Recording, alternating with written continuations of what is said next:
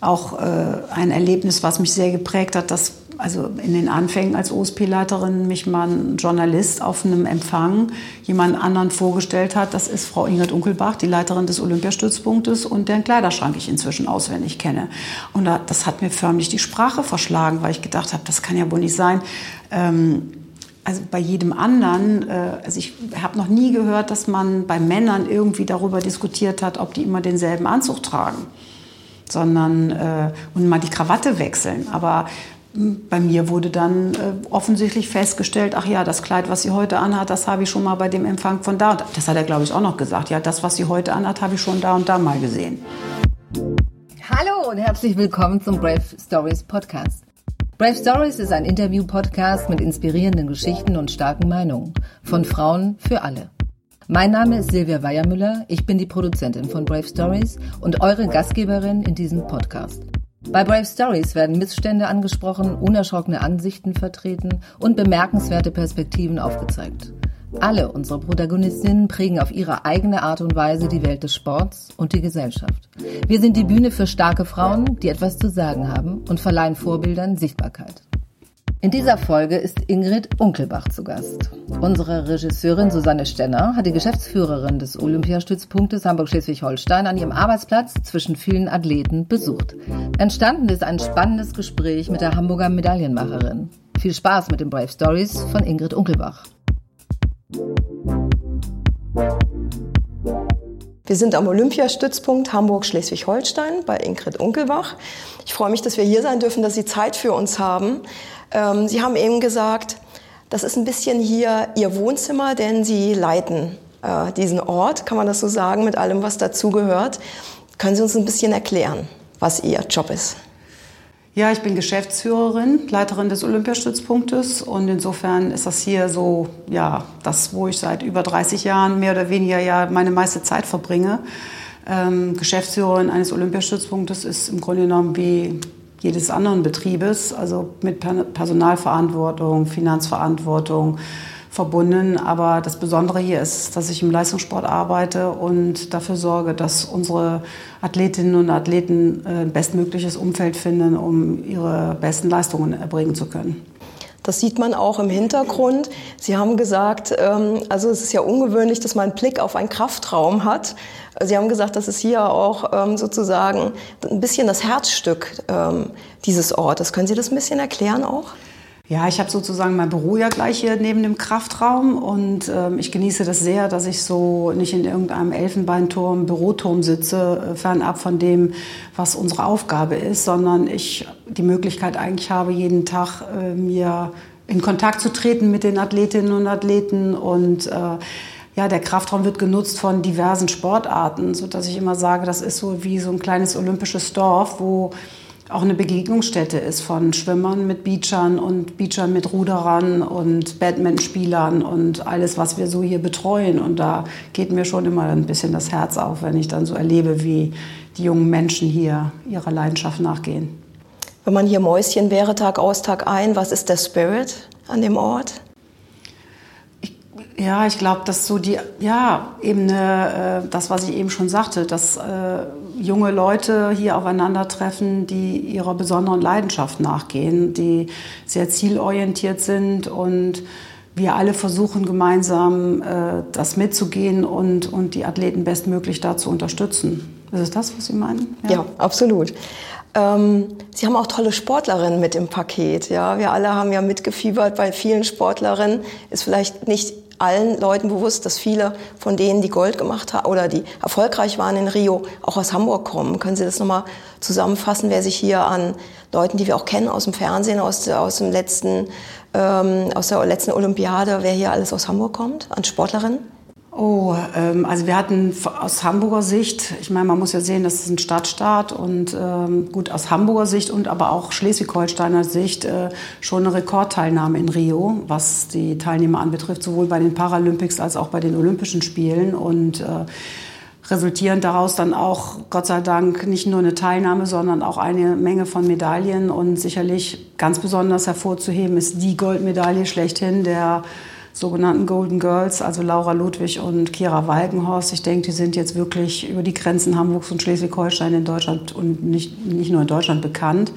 Es war schon so ein besonderes Ereignis, aber unsere Hockeyspielerinnen sind mit einer Medaille wiedergekommen, unsere Hockeyspieler auch. Die Rollstuhlbasketballerinnen, äh, unsere Parakanutin, ähm, Segler haben eine Medaille gewonnen. Was ist das für so ein Gefühl für Sie, wenn Sie in Rio sind, haben äh, die Sportlerinnen so lange begleitet und sind dann sozusagen dort vor Ort und man sieht, boah, das geht ab. Ja, wie, wie, mit welchen Gefühlen sitzt man da? Ich muss ehrlicherweise gestehen, dass das Finale von Laura und Kira, ähm, also die waren so überlegen, dass ich eigentlich diese, also diese Spannung, die ich zum Beispiel 2012 in London bei der Goldmedaille von Brink Reckermann im Beachvolleyball hatte, die ja wirklich im letzten, also im dritten Satz, äh, also knapper geht's gar nicht gewonnen haben. Also diese Spannung hatte ich bei Laura und Kira nicht, sondern ich habe einfach, ich konnte es tatsächlich genießen, zu sehen, wie sie die Früchte ihrer Arbeit äh, da einfahren und ähm, ja, mich mitfreuen und äh, nachher auch mit bei der Party zu sein. Aber also ich muss wirklich sagen, wir waren mehr aufgeregt, wie wir uns gegen die brasilianischen Zuschauer äh, mit unserer kleinen deutschen Truppe da, äh, also denen so widersetzen und mindestens genauso laut sind wie die als ähm, dass ich irgendwie mal eine Spannung hatte, dass das daneben gehen könnte. Ganz witzig. Also das habe ich, glaube ich, auch noch nie so in dem Ausmaße so erlebt. Anders war es am nächsten Tag oder zwei Tage später oder früher. Ich weiß jetzt gar nicht mehr, wie die Reihenfolge war. Da war ich auch live dabei, wie unsere Segler äh, Bronze äh, ersegelt haben. Also ich stand am Ufer und habe mir den Wettkampf angeguckt und das, das war eine ganz andere Spannung. Da hatte ich eine völlig aufgeregte Sportdirektorin neben mir, die der, der Start war ganz, ganz schlecht und, ähm, und da war eigentlich, sah es so aus, als gibt es keine Medaille. Und dann haben sie den doch noch äh, errungen. Also das war weitaus aufregender, weil es nicht so selbstverständlich war. Ich will noch mal ein bisschen auf was anderes hinaus, wenn man so vier Jahre sieht, wie die sich schinden, abmühen. Und Sie sehen das ja tatsächlich hier durchs Fenster im Kraftraum auch. Und dann ist man plötzlich in Rio oder hier hängen schon die Poster für Tokio oder in Tokio. Was macht es mit einem, wenn man eben auch diese Menschen so lange begleitet?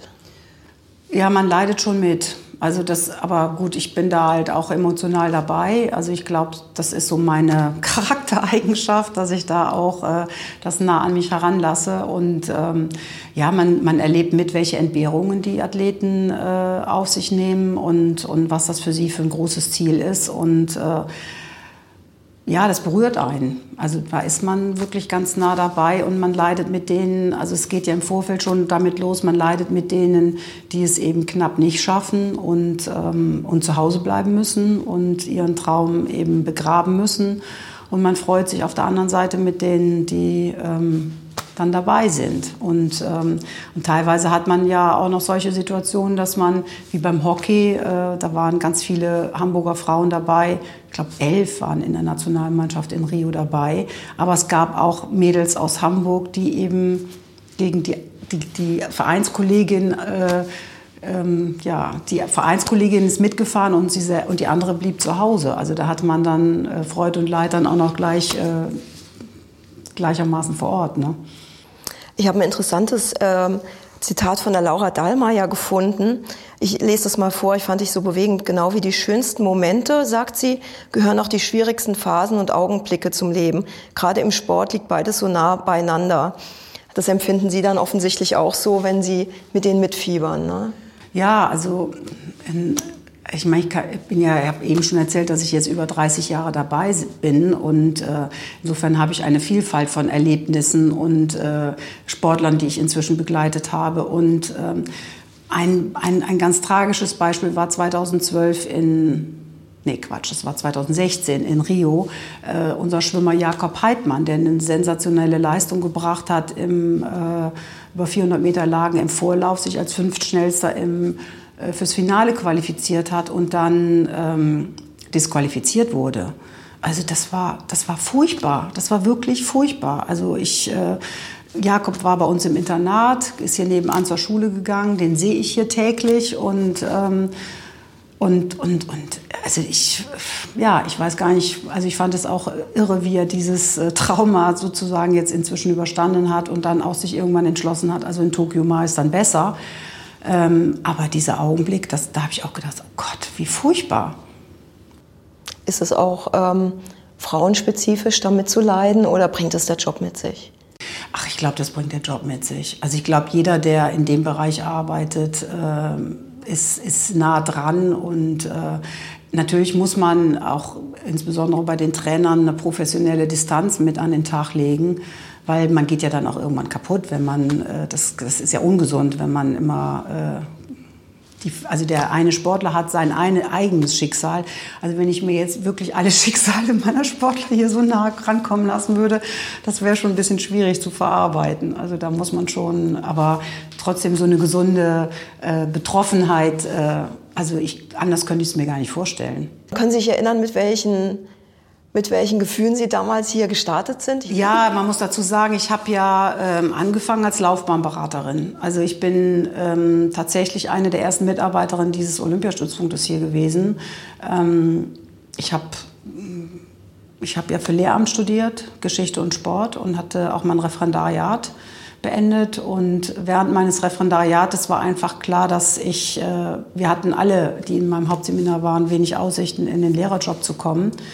Und ähm, ich hatte dann das Glück, dass während dieser Zeit der Olympiastützpunkt hier in Hamburg neu gegründet wurde. Und mit den Olympiastützpunkten wurde auch äh, dieses neue Berufsfeld geschaffen, Laufbahnberatung. Und ja, ich habe dann ich war, glaube ich, zum richtigen Zeitpunkt an der richtigen Stelle, weil, also für mich war das wie geschaffen für mich, diese Stelle, weil ich immer, also selber Leistungssport gemacht, selber als Trainerin gearbeitet. Also ich habe versucht immer zweigleisig zu fahren. Einerseits das Standbein möglicherweise als Lehrerin zu haben, aber andererseits auch äh, eben im Sport äh, anderweitig zu arbeiten. Und ja, und dann kam diese Laufbahnberaterstelle und dann habe ich gedacht, naja, also da kannst du deinen Sport, deine Pädagogik, äh, ja, dein Hobby und deine Leidenschaft auch zum Beruf machen, eben die Sportlerinnen und Sportler äh, in der sogenannten dualen Karriere zu begleiten und sie halt äh, auf eben nicht, was reines Training anbetrifft, sondern in ihrem Umfeld zu unterstützen. Und habe dann ja 88 hier als Laufbahnberaterin angefangen und ähm, habe das dann ja auch bis 2000 gemacht und wurde dann kommissarische Leiterin des Olympiastützpunktes, weil mein damaliger Chef äh, aufgehört hat. Zu demselben Zeitpunkt hat der DSB damals, also da hieß er ja noch Deutscher Sportbund, beschlossen, die Olympiastützpunkte von 20 auf 16 zu reduzieren. Wir waren einer von denen, der ich sage jetzt mal ganz böse, platt gemacht werden sollte, beziehungsweise zusammengelegt werden sollte mit einem anderen Olympiastützpunkt. Und dann hat man mir als erstes gleich äh, kundgetan, also damit Sie eins klar haben, Frau Unkelbach, äh, Ihre Stelle wird erstmal nicht ausgeschrieben, sondern im Grunde genommen sollte ich, wenn überhaupt, Abteilungsleiterin für Hamburg werden. Und ähm, naja, es kam dann anders. Die Stelle wurde tatsächlich irgendwann ausgeschrieben, als dann klar war, dass es uns weiterhin geben würde. Ich habe mich dann auch einem Bewerbungsverfahren unterzogen und bin dann 2001 offiziell auch Leiterin des Olympiastützpunktes geworden. Und ja, das war dann auch nochmal eine besondere Situation als Mitarbeiterin, ähm, den Kollegen dann auf einmal als Leiterin vorgesetzt zu werden. Ja, und das ist jetzt auch schon wieder 18 Jahre her. Ich glaube, es gibt jetzt 18 Stützpunkte, Olympiastützpunkte. Stimmt das? Ja, es ist ein bisschen komplizierter. Ah, okay. Ja, also es gibt, äh, es gibt 13 Olympiastützpunkte beziehungsweise 13 Träger von Olympiastützpunkten. Also zum Beispiel gibt es in Nordrhein-Westfalen drei Olympiastützpunkte, die aber in einer Trägerschaft sind und äh, so als Olympiastützpunkt Nordrhein-Westfalen äh, firmieren. Und ähm, darunter gibt es aber drei eigenständige Olympiastützpunkte. Dasselbe ist in Baden-Württemberg. Und wir sind ja von jeher schon äh, ein länderübergreifender Olympiastützpunkt mit Hamburg und Schleswig-Holstein. Von daher sind wir einer von den 13, weil es eben pro Land äh, einen geben soll und eben die besondere Situation in Hamburg, Schleswig-Holstein und Rheinland-Pfalz-Saarland, wo es eben zwei Länder sind und einen Olympiastützpunkt. Jetzt möchte man meinen, dass 2019 es mehr Frauen gibt als vor 30 Jahren. Dem ist aber nicht so. Woran liegt das? Was glauben Sie? Na, es gibt inzwischen eine weitere OSP-Leiterin und ähm, in, in Hannover, also für den Olympiastützpunkt Niedersachsen. Da ist eine Kollegin inzwischen. Aber ja, wenn man guckt ähm, auf, also jetzt weniger auf die, ich meine, das ist ja jetzt kein Spiegelbild richtig, nur die Olympiastützpunkte sich anzugucken, sondern das, was äh, im Sport allgemein, also bei den Sportdirektoren, bei den Trainern, bei, ja, wenn man sich die einzelnen Positionen anguckt, dann äh, sind die Frauen nach wie vor ähm, ja, übersichtlich, die Anzahl der Frauen. Und ja, was sind die Gründe? Die sind sicherlich vielfältig. Also ich kann mir da bis heute auch noch keinen Reim richtig draus machen. Was, was jetzt genau? Und die sind wahrscheinlich auch, kann man nicht so pauschal feststellen. Also da bin ich immer vorsichtig, einfach so pauschal zu sagen, ja, deswegen sind die Frauen nicht dabei, ne? sondern ähm, es ist, ähm, ja, es gibt vielerlei Gründe. Dass das, aber es ist ja auch äh, nicht nur im Sport so, sondern es ist ja allgemein so in dem Moment, wo man befindet sich ja dann auch in Konkurrenz zu jemand anders. Also die Konkurrenz, die man innerhalb der, der Frauen hat, ist dann auch gegenüber den Männern und man nimmt jemandem anderen ja irgendwo eine Führungsposition weg. Ich frage nochmal anders, was könnte gewonnen werden, wenn mehr Frauen äh, auch in eine Funktionärsstellung kämen, überall, aber dann eben auch im Sport? Also was sehen Sie, um es mal positiv zu sagen, was könnte sich da nochmal positiv verändern und was wären die Vorteile? Also was bringen Frauen mit, was vielleicht auch notwendig wäre in diesen Strukturen? Also ich bin ein absoluter Freund davon, dass, äh, dass, dass die Vielfalt der Gesellschaft abgebildet sein muss und dass äh, Frauen sicherlich an der einen oder anderen Stelle ganz anders agieren und andere Fähigkeiten oder Charaktermerkmale haben als Männer. Und ähm, da wir ja auch ähm, mit dem, die wir anleiten, es sind ja auch nicht nur Männer oder nur Frauen, sondern auch vielfältig. Und insofern halte ich das für wichtig, dass alle Merkmale auch da mit reinspielen, in die Führung mit reinspielen und äh, dann auch alle, alle Teile der Gesellschaft abgebildet werden. Und von daher halte ich das für äh, wichtig. Also mir haben die Leute immer gesagt, Mensch, ist doch toll, wenn du da so als einzige Frau bei all den Männern, bei den OSP-Leitern bist. Und dann habe ich gesagt, nee, finde ich nicht gut ich glaube, es ist auch nicht gut, wenn ein Mann unter allen und nur unter Frauen ist, sondern äh, es ist einfach schöner, wenn man da äh, das mehr abbildet und auch mehr Frauen dann dabei gehabt hätte. Also Sie plädieren für mehr gemischte Teams sozusagen? Aber auf jeden Fall, ja. ja. Also ich möchte auch nicht nur mit Frauen arbeiten. Finde ich auch, also glaube ich nicht, dass das äh, zielführender ist oder leichter ist, sondern äh, ich glaube, die Mischung macht's. Führen Frauen noch anders als Männer? Kann man das überhaupt sagen? Ach, dazu habe ich mich mit, äh, also ganz ehrlich, viel zu wenig damit ausgetauscht. Also mit anderen Frauen und äh, mir das auch einfach, äh, also ich habe mir diese Frage nie gestellt weil ich führe so, wie ich es richtig halte, zu führen. Und jetzt nicht, ich führe als Frau oder ich führe als Mann, sondern äh, ich glaube, es, man sollte äh, sich damit auseinandersetzen, wie man führen möchte und, und ähm, nicht, wie führe ich als Frau. Würden Sie sagen, äh, Frauen traut euch mehr? Ja, das auf jeden Fall. Aber gut, bei mir war es jetzt auch zum Beispiel so, dass ich, ähm, ich habe keine Kinder und äh, von daher war das für mich sicherlich leichter dann auch äh, 2000 zu sagen, so ich bewerbe mich jetzt auf die Stelle als, als Leiterin und äh, als jetzt nun zu überlegen, wie kriege ich das dann mit der Familie gemanagt und, äh, und, und wer bleibt da wie auf der Strecke. Also ich denke, dass da auch viele Frauen in so einem Gewissenskonflikt sind. Der, der stellte sich mir gar nicht. Der aber natürlich auch, dieser Gewissenskonflikt könnte sich natürlich verringern, wenn die Strukturen nochmal anders wären, eine Betreuungssituation. Auf jeden Fall, ja, mhm. ganz klar. Ähm, warum glauben Sie, ist es gerade für den Sport auch so wichtig, da voranzugehen und vielleicht mit gemischten Teams mehr zu arbeiten? Kann da der Sport eine Vorreiterrolle einnehmen? Also ich, ich, glaube auch da, es ist für jeden Bereich wichtig, aber im Sport ist es noch mal ähm, ersichtlicher, weil wenn man davon ausgeht, dass die Olympiamannschaft, also die, äh, die Athletinnen und Athleten, die Olympiamannschaft besteht also mindestens hälftig aus Frauen und Männern. Und äh, insofern äh, ist es da ganz offensichtlich, dass man dann sagt, ja, also da, da sind Frauen und Männer gleichermaßen, die da dran teilnehmen an den Olympischen Spielen. Aber die Betreuer, der Betreuerstab ist, besteht zu zwei Drittel oder drei Viertel aus Männern und nur zu einem Viertel, ein Drittel aus, aus Frauen. Also das, da, da ist eine Schieflage. Und das, das ist einfach so, das liegt so auf der Hand. Und das äh, ist bei anderen Bereichen vielleicht nicht so offensichtlich. Brauchen wir eine Quote, damit sich da irgendwas verändert? Also ich habe das neulich schon mal in einem anderen Interview gesagt, dass ich nun wirklich keine Freundin der, der Quote bin. Aber ich glaube, wir wären nicht an dem Punkt, wo wir jetzt sind, wenn es die Quote nicht gegeben hätte. Und in den 70er, 80er Jahren, also unsere Vorgängergeneration an Frauen da auch gekämpft äh, hätte. Und ähm, man sieht es auch in der Politik. Und äh, ja, ich, ich glaube, wir kommen leider nicht daran vorbei, eine Quote zu.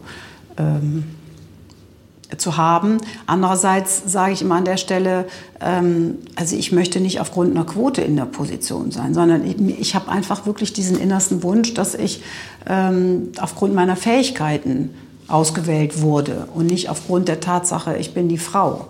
Sie haben auch mal gesagt, ähm, Spitzensport ist kein Ponyhof. Nein, es ist einfach ähm, also ich sage auch schon mal, also Spitzensport ist kein Ponyhof. Das war wirklich eine Aussage, die aus dem, äh, ja, wirklich spontan aus der Hüfte geschossen kam, damals bei dieser Filmaufnahme zu der Norm. Und ähm, was ich aber auch sage, wenn wir zum Beispiel über unser Internat sprechen, wir haben ja drei Internate hier am Olympiastützpunkt, eins in Ratzeburg, eins in Kiel und eins hier in Hamburg. Und dann sage ich auch, wir sind keine äh, Einrichtung, äh, keine Sozialstation, sondern wir haben ein Spitzensportinternat. Also so drastisch sich das anhört, aber alle die, die hier sind, wollen Leistung bringen und Spitzensport machen. Und, ähm, und wir sind jetzt nicht hier in einer äh, Wohlfühlatmosphäre und äh, soziale Hängematte, Leistungssport, wo äh, Athleten begöscht werden und ja mal gucken, was da vielleicht bei rumkommt. Sondern es ist einfach, äh, die haben sie, da, das ist, es gibt Zeiten, die äh, geschwommen werden müssen oder äh, äh, Qualifikationsnormen, die erreicht werden müssen. Und dazu, da kommt man nur hin aufgrund von ähm, ja, Spitzenleistungen, die man erbringen muss. Und dazu gehört eben auch eine, ein bestimmtes Investment. Und das erreicht man nicht, indem man Larifari macht und den lieben Gott einen guten Mann sein lässt, sondern das ist ja, kein Ponyhof. Kein Freizeitvergnügen, sondern das ist harte Arbeit. Tough Job. Ja, ja, ist so. Und da kann man halt einfach nur, also ich denke, den Beitrag, den wir dann an der Stelle ähm, leisten können, die in dem Umfeld sich bewegen, ähm, dass die Menschlichkeit nicht verloren geht und, und eben diese, ja, dieser Drahtseilakt zwischen diesem Tough Job, wie Sie eben gesagt haben, und, und eben aber auch Freude und, und Menschlichkeit und äh, Persönlichkeit nicht, nicht völlig unter, unter den Tisch ge gekehrt wird. Ich bleibe noch mal bei Ihren Interviews. Das hat mir nämlich so gefallen. Ich habe gesehen, Sie haben gesagt, ähm, ich wollte nie, also unter den ganzen Anzugträgern, ähm, haben Sie irgendwann gesagt, nee, ich will auch kein anderer Mann werden. Ich will keine andere Version. Keine, äh, ne, ich, ich will meinen eigenen Weg gehen. Das fand ich interessant. Können Sie mir das noch mal erklären? Also das Zitat lautete äh, eigentlich ganz genau, ähm, ich wollte nie ein besserer Mann sein. Und ähm, ja, das war dann am Anfang wirklich so, als ich in, in, in, die, in die Kreise der Olympiastützpunktleiter oder bei Tagungen oder bei Empfängen und die sind ja schon immer alle sehr, sehr männerlastig. Und dann guckt man sich das an, man ist ja äh, überhaupt erstmal in dieser Rolle als, als Leiterin auch neu und, und muss sich da finden und, und hat dann, dann denkt man so, ja gut, dann kommt man in so einen Kreis rein und dann denkt man so, jetzt muss man so sein, wie die alle sind. Und dann ist, war das natürlich auch ein Gros Männer. Und irgendwann habe ich dann gedacht, nee, das ist es nicht, sondern du bist Ingrid und äh, also nicht in erster Linie auch äh, Frau, sondern du bist so, wie du bist und das ist das, wie du äh, agieren möchtest und eben der nicht irgendwie eine Kopie von einem der anderen Kollegen zu sein. Und äh, ja, dazu gehörte auch irgendwann äh, die Auswahl der Kleider, dass ich dann gedacht habe, nee, also wieso musst du dich so business-like kleiden und irgendwo ähm, ja, einen Hosenanzug oder eine, äh, ein Jackett tragen, sondern du kannst dich halt da als Frau hinbegeben. Und äh, ja, und da war dann auch äh, eins, ein Erlebnis, was mich sehr geprägt hat, dass also in den Anfängen als OSP-Leiterin mich mal ein Journalist auf einem Empfang jemand anderen vorgestellt hat. Das ist Frau Ingrid Unkelbach, die Leiterin des Olympiastützpunktes und deren Kleiderschrank ich inzwischen auswendig kenne. Und das hat mir förmlich die Sprache verschlagen, weil ich gedacht habe, das kann ja wohl nicht sein. Ähm, also bei jedem anderen, äh, also ich habe noch nie gehört, dass man bei Männern irgendwie darüber diskutiert hat, ob die immer denselben Anzug tragen, sondern äh, und mal die Krawatte wechseln. Aber bei mir wurde dann äh, offensichtlich festgestellt, ach ja, das Kleid, was sie heute anhat, das habe ich schon mal bei dem Empfang von da. Das hat er, glaube ich, auch noch gesagt. Ja, das, was sie heute anhat, habe ich schon da und da mal gesehen. Und äh, ja, das ist schon äh, wirklich un, unbeschreiblich. Schon, das geht, das ist, kann man gar nicht glauben. Würden Sie sagen, das wäre auch Ihr Tipp an Frauen, ähm, sie also einfach sich darauf zu konzentrieren, wer man selber ist und authentisch zu sein und bei sich zu sein? Ist ja, das ein Königsweg? Ja, ja, auf jeden Fall. Weil, also, ich meine, da habe ich eigentlich auch überhaupt die besten Erfahrungen mitgemacht, authentisch zu sein, weil alles andere ähm, hilft einem ja auch nicht weiter, weil es, weil äh, ich finde, das, das kostet einfach viel zu viel Energie und, und entspricht einem ja nicht, wenn man jetzt anfängt, jemand anders zu kopieren. Und man kommt ja auch gegen, also ich habe auch die Erfahrung gemacht, dass ich gegenüber anderen dann und wenn ich irgendwas durchsetzen möchte, das viel viel leichter erreiche als in meiner Authentik. Und das hat mir auch, äh, das hat man mir auch schon gespiegelt. Also wenn ich in Hamburg und Schleswig-Holstein unterwegs bin, dann weiß jeder, dass ich die in Anführungsstrichen Spitzensporttante bin und für Spitzensport stehe und, und, äh, ja, und da äh, meine Position rüberbringe. Und ich mich da auch nicht verbiege oder äh, irgendwie jemandem was schönrede. Ähm, wenn Sie sich was wünschen könnten für den Standort Hamburg, ähm, was wäre das also in Zukunft? Ja, also wir arbeiten ja, ähm, also unser Wunsch ist, wir haben ja, habe ich eben schon mal erwähnt, dieses Internat hier in Hamburg und dieses Internat hier in Hamburg ist ähm, zu klein für die Anfragen, die wir haben und insofern rennen wir, sind wir jetzt schon seit einiger Zeit unterwegs, ähm, dass wir halt sowas wie ein Haus der Athleten haben möchten und also einfach so dieses, was ich immer beschrieben habe mit dem Kraftraum als kleines olympisches Dorf. Aber wir haben hier wenig Möglichkeiten der Begegnung und wir hatten früher mal die Möglichkeit, zum Beispiel hier nebenan äh, gemeinsames, also eine Art Kantine zu haben, wo man sich auch getroffen haben, die Mitarbeiter getroffen haben, die äh, teilweise die Athleten auch Mittag gegessen haben und die Trainer. Das war dann halt nochmal zusätzlich so eine Begegnungsstätte und das fehlt seit Jahren und, ähm, und das ist schon der Traum, ähm, ja, so ein, so ein Haus der Athleten zu haben, wo ähm, unser Internat drin ist, wo ein Wohnheim drin ist für Sportlerinnen und Sportler, die nur vorübergehend in Hamburg sind oder noch auf Wohnungssuche sind, dass die da wie so eine Art Studentenwohnheim nur für Sportler und auch eine Art Hotel als zentrale Unterkunftsmöglichkeit. Wenn wir haben ja auch häufiger Lehrgänge und äh, Diagnostiken, die, wo Athleten aus ganz Deutschland hierher kommen und dann ja auch eine Unterbringungsmöglichkeit brauchen. Und das Ganze dann ausgestattet mit Aufenthaltsräumen und eben einer, äh, einer Mensa oder Kantine, wie auch immer man das nennt, so dass sich da irgendwo noch mal so die olympische Familie auch noch mal wiederfindet. Und ähm, da sind wir aber auf einem guten Weg. Und mein Wunsch ist, ähm, dass ich, bevor ich dann in Rente gehe, äh, das Ganze hier fertig steht. Also das ist schon noch mal so ein Wunsch von mir, äh, bevor ich aufhöre zu arbeiten. Sie waren dann so lange an einem Standort, Sie sind der Standort und der Standort ist, sind Sie, das, springt mich fast so an, ja, als ähm, wenn Sie je hier rausgehen müssten, Ihren letzten Arbeitstag hätten oder auch abends hier rausgehen, ja, was, welche Emotionen, was ist dieses Haus für Sie und dieser Ort für Sie so ganz persönlich? Na gut, das ist schon so ein, ein Stück weit Lebensinhalt, ne, logisch, so. Was jetzt nicht heißt, dass, ich, äh, dass es außerhalb des Olympiastützpunktes bei mir kein Leben gibt. Im Gegenteil, aber äh, es ist schon, schon ein ganz wichtiger Teil. Ein Besprechungsraum mit Blick auf den Kraftraum. Das klingt ungewöhnlich. Ingrid Unkelbachs Vorschlag, wo wir das Interview am Olympiastützpunkt Hamburg-Schleswig-Holstein machen, stellt sich wirklich als gut heraus. Richtig wohl fühlt sie sich aber unter den jungen Leuten und vor allem in der Schwimmhalle, das sehen wir, als wir sie mit der Kamera noch ein bisschen begleiten. Und man spürt, das Schwimmen und der Sport das ist immer noch eine Leidenschaft von ihr. Bevor der Podcast zu Ende geht, hier noch die Brave Facts mit Ingrid Unkelbach. Was motiviert Sie täglich?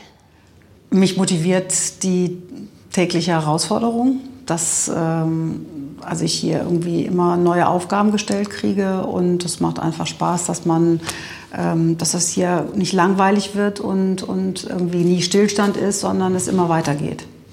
Was inspiriert Sie? Mich inspiriert.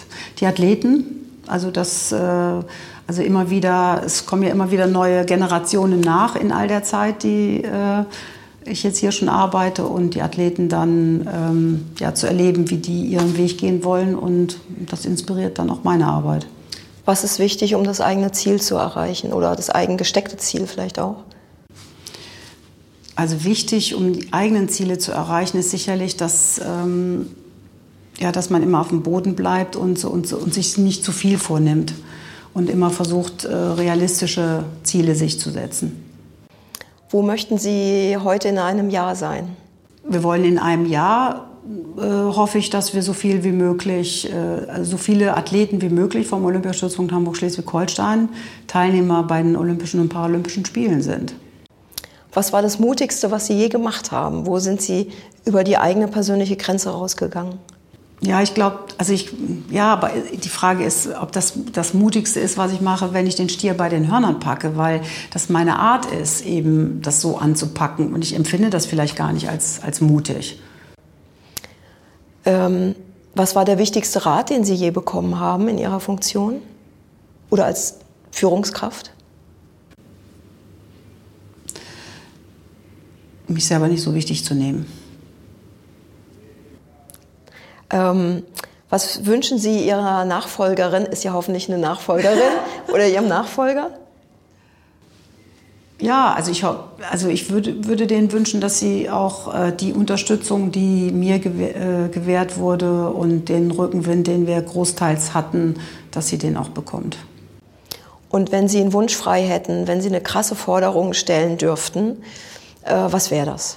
Also ein Wunsch, den ich hätte, wäre vielleicht, dass ähm, dass man mehr, also, also ich empfinde es wirklich, dass in letzter Zeit viel mehr so, natürlich wahrscheinlich auch geprägt durch die Social Medias, äh, einfach so ein, so ein Schein mehr äh, wahrgenommen wird und, und, und wichtig ist. Und äh, also ich würde wirklich dafür plädieren und, und das wäre mein Wunsch, dass mehr die Inhalte zählen und in den Vordergrund gestellt werden.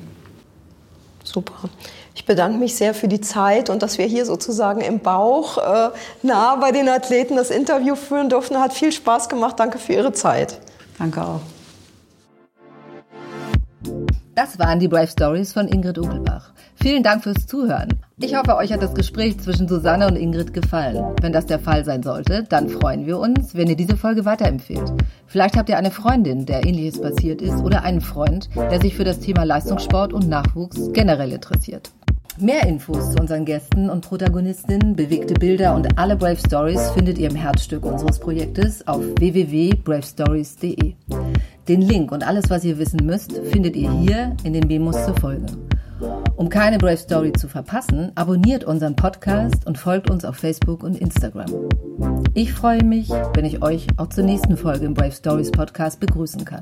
Bis dahin, eure Silvia. Bye.